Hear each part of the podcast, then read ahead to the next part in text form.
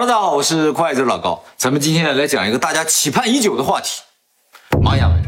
玛雅文明呢，其实是在墨西哥那个地方，也就是小行星撞地球造成恐龙毁灭的那个陨石坑附近。美洲三大古文明呢，就包括这个玛雅文明，还有呢就是印加文明和阿兹特克文明。这个玛雅文明是这三个文明里最古老的一个。我们以前介绍过那个中南美的一个奇迹，叫纳斯卡线条。嗯，那个就离印加文明特别的近。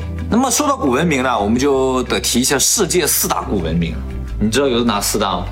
古巴比伦、古巴比伦、印度、古印度、古印度、古埃及，古埃及，还有黄河流域。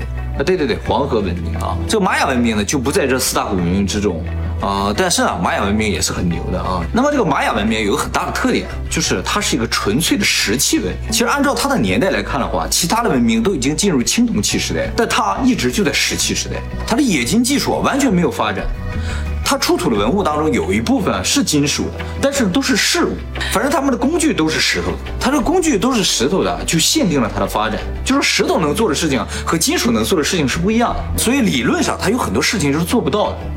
但是奇怪的就是，他做到了很多青铜器时代的人都做不到的事情。哎，今天我们讲他都做到什么了啊？这个玛雅文明呢，也是有文字的，它使用象形文字，这也是美洲发现的唯一一种古文字。像那个印加文明什么，它都没有文字。那这个玛雅文明的文字啊，一直以来都没能解读，直到近十几年才慢慢把它解读出来。为什么会产生这个情况呢？是因为啊，玛雅文明的一些书籍啊都被毁掉了。全世界目前剩下了玛雅文的书籍只有四本。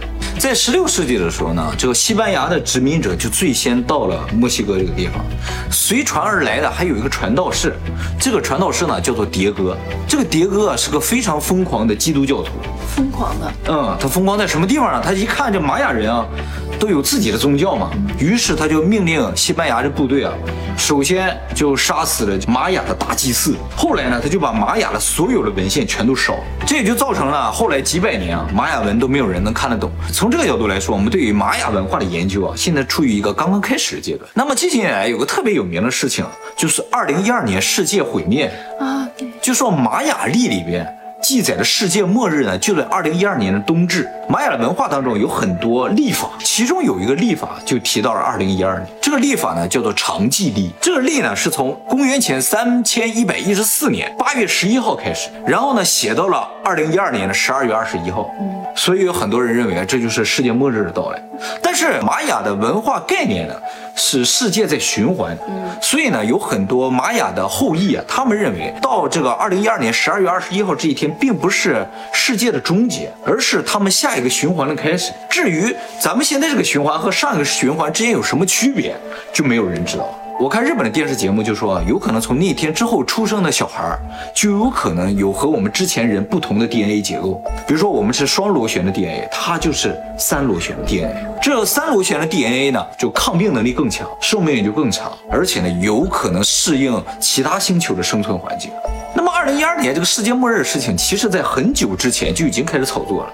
嗯，最早呢是在二零零八年的时候啊，这个英国的一个农场里面又出现了个麦田圈，是太阳系那么个图案，然后有太阳，有九大行星。那么根据这九个行星的位置，人们一推算。这正好就是二零一二年十二月二十一号那天九大行星会在的位置，但是有一个星不准，就是冥王星。嗯，冥王星比它预计所在的位置偏移了三十度。冥王星绕太阳转一圈是二百四十八年，所以它这偏移了三十度呢，就意味着它比预计的时间快了二十四年。结果一周之后，这个麦田圈旁边又出来一个图案，这个圈呢其实就是尼比鲁。这两个图合起来啊。就代表尼比鲁将会在二零一二年十二月二十一号进入太阳系，而且因为尼比鲁的强大的引力，造成冥王星偏移了三十度。于是有很多人很兴奋啊，他们就想通过这个呃天体的观测去看看，就冥王星周围有没有这个尼比鲁出现。结果巧不巧，就在这儿的时候呢，Google Sky 和 Wiki Sky 两个大家用来观测天体的网站啊，都在冥王星旁边打上了黑色的阴影。他们想遮什么？嗯，所以有些人就坚信尼比鲁已经进来。那么尼比鲁呢，既然能把冥王星拖拽这么大一个角度，可见它的质量是相当大的。一直传说尼比鲁是一个暗星，它和黑洞的性质是相似的，所以尼比鲁啊很有可能是一个小型的黑洞。接下来呢，我们就来说一下玛雅文明有哪一些未解之谜。水晶骷髅，大家可能在一些电影里面都看到过，什么《夺宝奇兵》那些电影都有，是吧？这个水晶骷髅啊，目前总共发现了十几个，那么多啊！大大小小，小的像那个念珠那么大，啊、大的就和真的和人头差不多大。那么这些小的水晶骷髅，大概是在十九世纪中期被发现，大的呢是在十九世纪末期，十九世纪就是一八几几年，纯天然水晶是十分坚硬的，石器时代那些石头的工具啊是不能打磨水晶的。而且是光滑，对，而且水晶是脆的，你拿石头砸砸砸就砸碎了。咱们现在打磨水晶啊，是用这个金刚砂去磨它，所以有些人就猜测这个东西啊可能是假的。但是呢，很遗憾的是，在这个水晶骷髅头上没有发现人工打磨的痕迹。不会吧？对，可怕就可怕在这儿。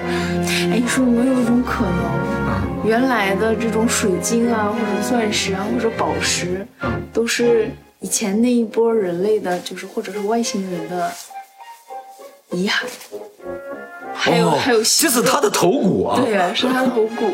Oh my god！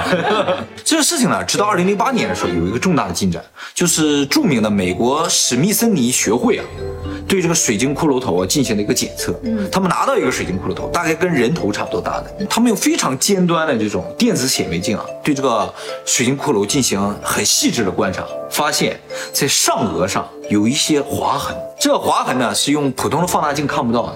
据他们推测，这些划痕呢是用非常细的金刚砂打磨这个水晶的时候留下的，也就是说，他们认为这上面是有人工打磨的痕迹。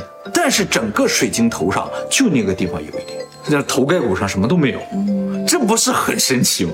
在十九世纪末期的时候，德国的水晶加工水平啊是世界最高的，所以他们说，如果是十九世纪末有人做的话，一定是德国做的。反正我觉得德国这工艺了得呀，根本都找不着打磨的痕迹啊。这种事情被怀疑了也很有面子啊。太有面子了，这几百年来都没有人发现上面有打磨的痕迹，你想想啊，都得用超高级的电子显微镜才能看到。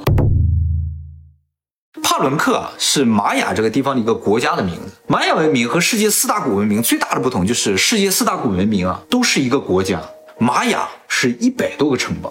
这个帕伦克啊，就是其中一个较大的小城邦。这个帕伦克国啊，最有名的一代君王啊，叫做巴加尔二世。这个人呢，十二岁登基，八十岁退位，在位六十八年。而且呢，在他在位的时候，整个帕伦克就建设的非常的好。那么这个巴加尔二世呢，也算是玛雅文明当中的一个传奇啊。一开始呢只是传奇，后来啊，真的在玛雅文明的那个金字塔下面挖到他的陵墓，还有他的遗骸都找到。这个事情也非常的奇怪，这个考古学家一致认为玛雅文明当中的金字塔都不是陵墓。是用来祭祀的但是偏偏这个巴加尔二世的陵墓呢，它就在金字塔的下面，所以大家又开始动摇了，说这个金字塔究竟是干嘛的？是拿那个巴加尔二世祭祀用的吗？啊不不不不，人家是国王，而且是埋葬的很好的。那么玛雅文明最大的一个谜团啊，就在这个陵墓中被发现。这个巴加尔二世的石棺啊，棺盖上画了一幅画，然后一开始人不知道这幅画应该怎么看，是横着看啊，还是竖着看？后来呢，在这个帕伦克的遗迹中又发现另一幅画，也有中间这么一个十字，边上呢站了两个人啊，他们知道原来这幅画是竖着看，这竖着看的话，问题就出现了啊！你看这有一个十字一样的啊，这躺了一个人，然后下面有个座，这个座在往下喷火，就俨然一个火箭发射的这么一个图。这上面这个部分啊，这是一只鸟，那就更有感觉是要往天上飞了。它这个鸟有点像咱们那个凤凰一样。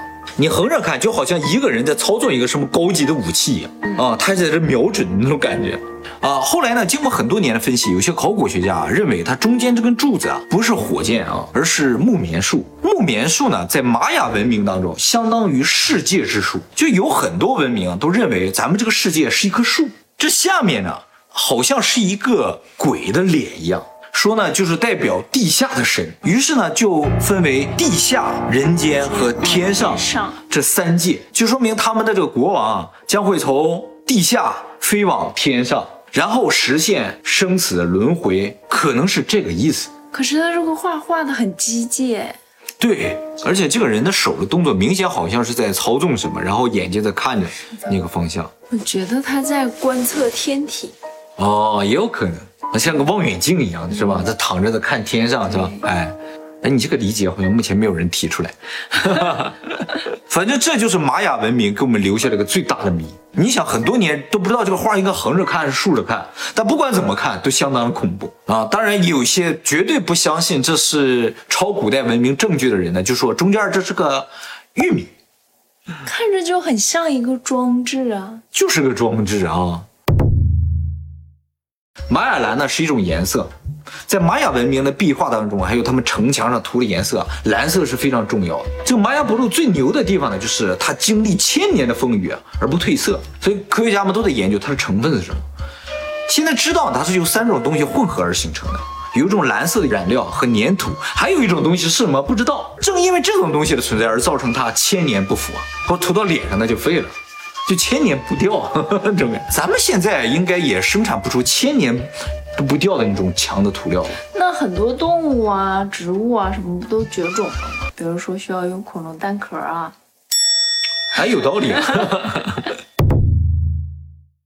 玛雅文明中有金字塔，埃及文明中也有金字塔，两个相隔这么遥远的文明，为什么会建造非常类似的建筑呢？